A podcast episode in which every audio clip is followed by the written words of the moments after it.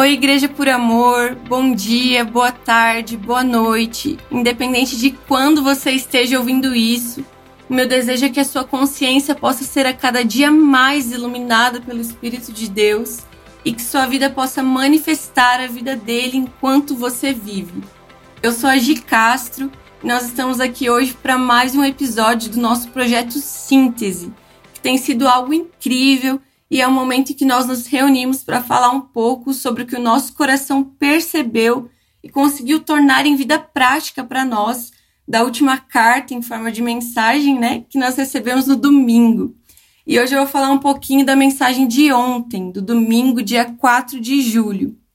A mensagem começou abordando o texto de Mateus 6, versículos 9 e 10, que é aquela passagem em que os discípulos perguntam para Jesus como eles devem orar, como podemos, como devemos orar.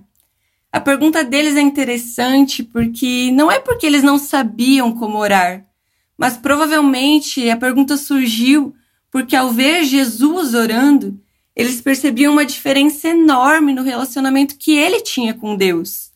Como o Tiago observou, né, no contexto histórico da prática de oração judaica, a oração mais conhecida é a chamada Sherman, e essa oração, ela partia de um relacionamento onde o homem declarava a grandeza de Deus e buscava saber o que esse Deus esperava dele. Quando os discípulos perguntam para Jesus como orar, eles são surpreendidos, porque Jesus diz: Vocês, quando orarem, digam assim: Seja feita a sua vontade, aqui na terra como no céu. Na oração de Jesus, nós percebemos uma relação onde Deus e o homem cooperam para que aqui na terra seja feito como é no céu. A diferença é que na oração dos judeus, eles veem Deus como alguém distante e passivo, que simplesmente lhes dá ordens. Mas na oração de Jesus, nós conhecemos um Deus que é próximo, que ele é presente, ele é ativo e ele não simplesmente nos manda fazer, mas nos convida a fazer com ele.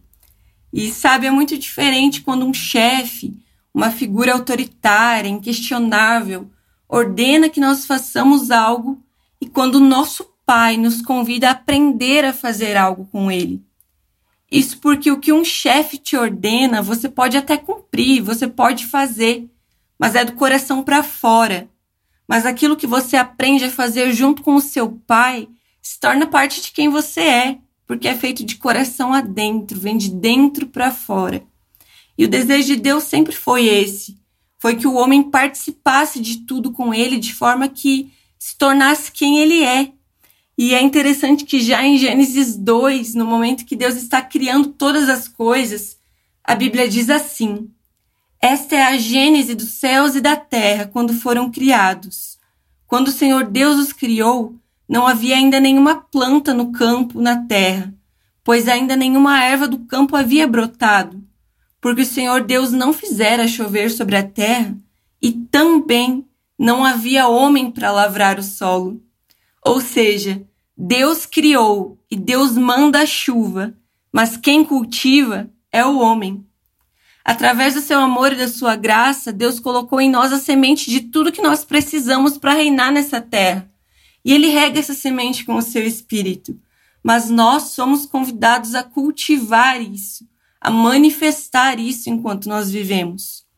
É por isso que Paulo diz em 2 Coríntios que nós somos cooperadores de Deus, cooperadores com Cristo. E ao falar sobre a igreja, ele diz que um planta, o outro rega, e Deus dá o crescimento, ou seja, é um trabalho em conjunto. É um cultivo humano naquilo que Deus colocou como semente no nosso coração, que é o seu próprio espírito. É interessante que quando a gente pensa em uma figura de autoridade, que dá ordens, que governa, a gente tende a pensar em alguém sentado em um trono alto sobre nós, como se nós estivéssemos em um lugar muito mais baixo, sabe? Apenas para receber os comandos e agir como servos, cumprindo essas ordens de um trono de alguém superior que se coloca acima de nós. Mas Efésios 2:6 é muito lindo porque ele diz que nós somos ressuscitados com Cristo e agora nós estamos assentados com ele nas regiões celestiais. Ou seja, Cristo é soberano, ele é suficiente, mas pelo seu amor, ele não quis sentar no trono sozinho. Ele nos fez sentar com ele, porque ele quer que a gente enxergue a vida e o mundo de onde ele enxerga. E é impressionante isso, porque se você está em um lugar mais baixo, é, você vai ter uma visão diferente. Você pode olhar a mesma coisa, mas se você está em um ponto de vista diferente, você está sentado em um lugar diferente do que quem está em um lugar superior, em um lugar mais alto, com uma vista mais ampla, você vai enxergar aquilo diferente. Mas o desejo de Deus, o desejo de Cristo, é que nós possamos enxergar do mesmo lugar. Porque as pessoas que entendem que Cristo nos fez ser um com Ele, sabem que agora nós podemos enxergar através dos olhos dele a vida, as pessoas, o mundo à nossa volta, inclusive nós mesmos. Sabe, na metafísica existe um princípio de impenetrabilidade, que diz que dois corpos não ocupam o mesmo espaço. Mas é maravilhoso que em Cristo nós fomos feitos o corpo, nós fomos feitos corpo dele, para ocupar e manifestar na terra o governo do céu através da sua mente que foi dada a nós. Então nós estamos aqui hoje como seu corpo atuante, que manifesta a sua vida, que manifesta os frutos da sua mente, que foi dada a nós através do nosso novo nascimento. Como o Tico falou, em Cristo foi consumado o casamento do céu e da terra. E por isso nós não precisamos esperar para viver isso apenas naquilo que nós chamamos de bodas do cordeiro, que a Bíblia diz que vai acontecer depois, e vai acontecer mesmo, é claro que isso existirá, mas nós já somos convidados a experimentar, a viver essa relação aqui e agora, esse casamento, essa unificação de Cristo e a igreja, onde os dois se tornam um só, assim como num casamento, né? Quando um casal, duas pessoas se casam, elas passam a ser uma coisa só, um só, uma só carne, uma só vida. E é isso que Deus nos convida a viver com Ele através de Cristo nós sermos um só. E isso é maravilhoso porque mostra como Deus quer nós sejamos participantes com Ele de tudo aquilo que Ele é e de tudo aquilo que Ele faz. Isso fica muito claro na vida de Jesus. Quando ele vai alimentar a multidão, por exemplo, é óbvio que ele podia fazer surgir do nada aquele alimento, mas ele convida as pessoas a participarem daquilo ao perguntar: o que é que vocês têm?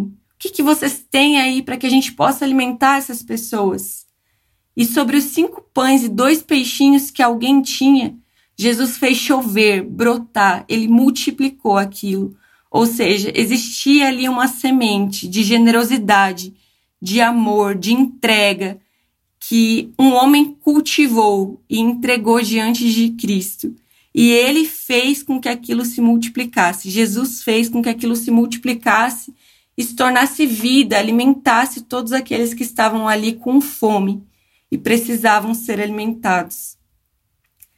É interessante que muitas vezes talvez a gente não perceba hoje, mas Deus tem se manifestado o tempo todo através da humanidade. A medicina é uma pergunta de Deus ao homem questionando: o que é que você tem? As pessoas estão doentes, as pessoas estão com fome, elas estão famintas. O que é que você tem? Aí talvez essa pessoa responda: Ah, eu tenho conhecimento.